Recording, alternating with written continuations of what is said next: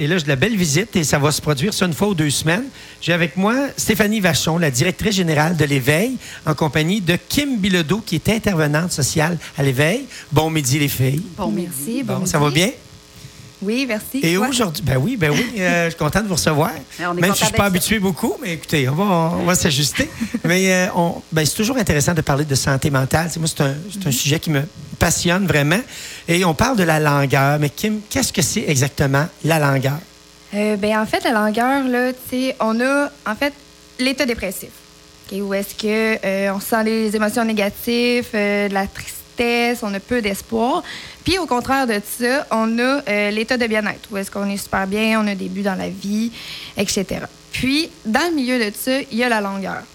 Donc en fait, là, la longueur, ça va se décrire par un manque d'énergie. On va avoir moins de dynamisme, moins d'enthousiasme aussi. Puis on va avoir un sentiment de stagner. Fait que c'est vraiment ça. Là, on plafonne. On n'est pas capable de récupérer cette énergie-là dont on aurait besoin pour fonctionner normalement. Non, c'est ça. On est capable quand même de faire là, nos activités de vie quotidienne, mais on n'a pas d'énergie pour le faire. Puis, euh, on va vivre nos émotions là aussi de façon très neutre. Puis, on est indifférent à cette situation. On se coupe un peu dans l'émotion.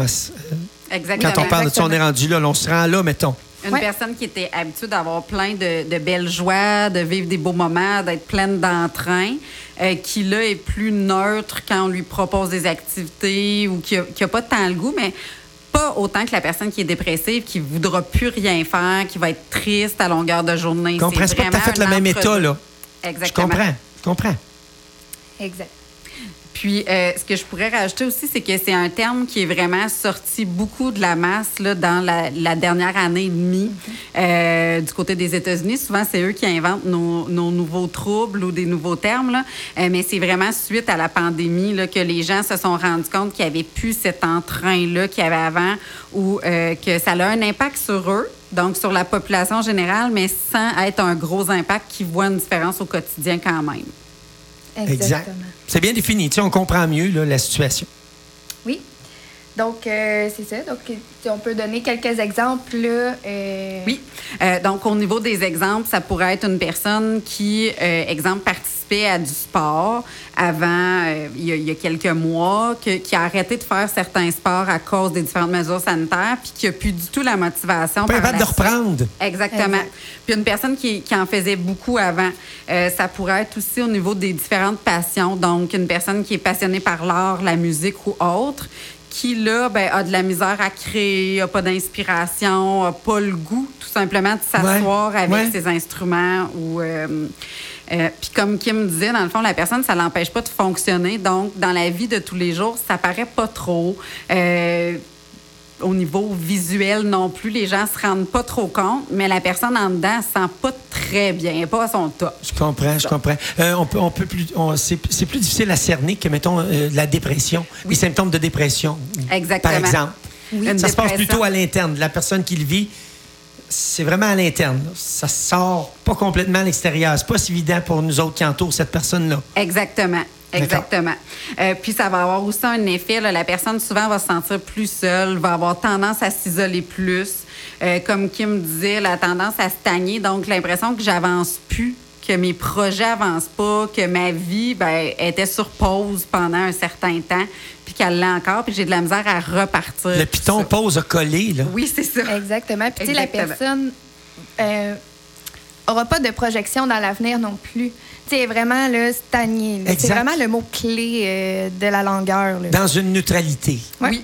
Exactement. On n'a pas la motivation pour avoir des aspirations. Oui.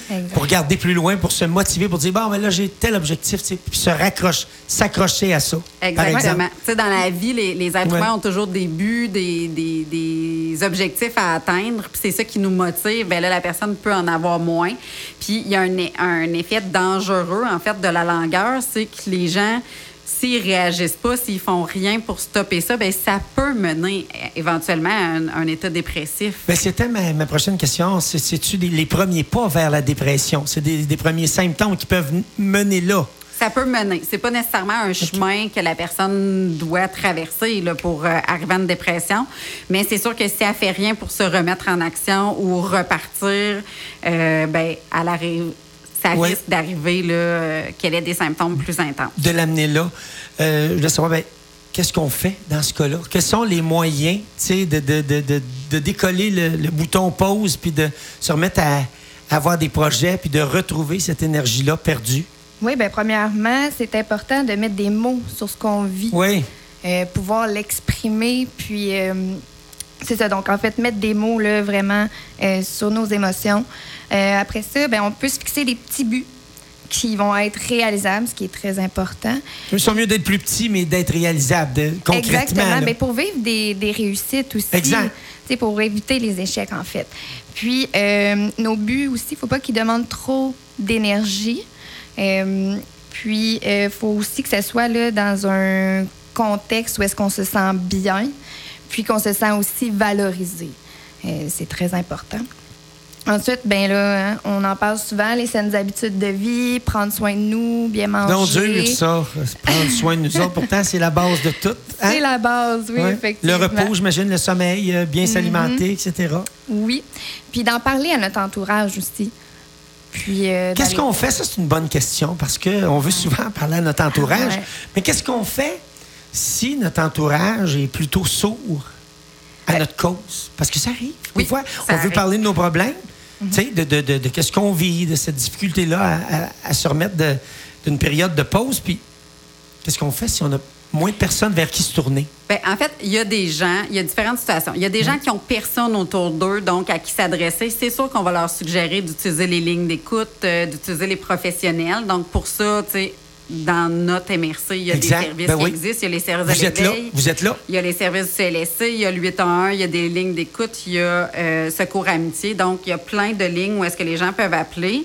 Mais il y a aussi les situations où est-ce que ça fait longtemps que ça dure, puis les proches sont tannés. Donc, effectivement, n'écoute plus cette personne-là. C'est dans ce sens-là, peut-être, je voulais l'amener là. Parce qu'elle fait. Exact ça devient lourd pour les proches, hein, d'avoir toujours une personne qui est négative ou qui est pessimiste. Ou, euh, c'est sûr que d'expliquer aux proches, bon, ben, ces temps-ci, je vais pas bien, je comprends que ça peut être lourd pour toi. Si tu n'es pas disponible à m'écouter, est-ce que tu peux être au moins disponible à m'aider à m'en sortir? en essayant de trouver des moyens? Mais c'est sûr que euh, l'idéal, c'est vraiment d'aller vers les professionnels quand on, a un réseau qui commence à s'effriter, parce que sinon, sur le long terme, ce réseau-là, ben, les gens répondront plus au téléphone, ils voudront plus faire d'activité parce que ça devient toujours difficile pour eux, puis ils n'ont pas le, côté festif ou euh, agréable de leurs amis. Exact. Puis un état de langueur comme ça, quand on, on se dirige vers ça ou qu'on sombre un peu dans ça, ça peut durer combien de temps? Bien, en fait, il y a des gens. Avant qu'on se mette à reprendre un, beat ou ça peut s'éterniser, ça peut s'étirer, ça dépend de chaque individu peut-être, ça dépend de. Ça dépend des moyens, puis de combien, de, quelle énergie la personne a pour mettre ses moyens en place. Puis des fois, ben ça va, il va suffire d'un déclic. La personne va retrouver la passion pour l'intérêt qu'elle avait avant après l'avoir fait deux, trois fois. Euh, exemple, je pense aux gens qui, ben je vais prendre un exemple de toi, qui fait de la musique. Ben c'est sûr que si tu as perdu le goût de faire de la musique, peut-être qu'après trois, quatre rencontres avec des amis qui jouent, ça peut être suffisant pour te redonner le goût. Puis là, à force de le faire dans ton quotidien, ben tu vas être motivé puis ça va t'aider à revenir. Mais c'est sûr que chez certaines personnes, ça va durer plus longtemps, ça va demander plus d'efforts, ça va demander plus de temps à investir à trouver des nouveaux intérêts. Mais euh, l'objectif principal, c'est d'avoir une pensée positive puis d'essayer d'y croire du moins parce que les gens qui partent en se disant ça marchera pas, clairement que ça fonctionnera pas. C'est, euh, fait qu'il faut vraiment y aller d'une façon positive puis vouloir que les choses changent, là, puis mettre tous les moyens qu'on peut en place. Et de là, le pourquoi de, de, de tu sais, que ça prenne pas trop d'énergie tout de suite dès le début, là, justement, pour que la personne. Il faut pas revider le réservoir euh, tout de suite. Il faut se refaire tranquillement, pas vite. Oui. Est-ce que c'est des cas qui sont fréquents en santé mentale? Je veux dire, sais, comme diagnostic, là, c'est ça, c'est-tu, un diagnostic qui, qui, qui est omniprésent, tu dans, dans votre milieu sur la langueur? Bien, c'est observé chez certaines personnes, mais j'ai vu une étude là, qui expliquait qu'il y a à peu près la moitié des personnes, un petit peu plus que la moitié des personnes qui avaient eu un diagnostic de dépression, euh, que ce soit majeur ou euh, saisonnière ou un trouble d'adaptation, euh, avaient vécu en fait de la langueur avancée. Donc, pour éviter ça, justement, il faut se remettre là, en en, mode actif. Hein. oui, exact. Eh, puis c'est une nouvelle mode, si je peux dire. C'est un nouveau terme utilisé. Donc, c'est pas dans les livres de diagnostic, c'est pas euh, staté là, dans la population générale. Les psychiatres sont pas euh, euh, nécessairement positionnés sur quels critères exactement ça prend. C'est vraiment un phénomène plus qu'un trouble. Oui, parce que c'est assez nuancé comme état quand même. Oui, oui, c'est ça. C'est ça. Oui ça ferait le tour pour nous aujourd'hui. Hey, ça a passé vite, ça n'a pas de bon sens. Mon Dieu, je trouve ça tellement intéressant. Mais bon, ben, écoutez, les filles, merci beaucoup de toutes ces précieuses euh, informations. Puis, euh, j'ai pas. Euh, j'ai reçu par François les, les thèmes dont on va parler au fur et à mesure, mais on se revoit dans deux semaines. Exactement. Et puis, je vais vous accueillir avec plaisir. Merci encore une fois d'être passé.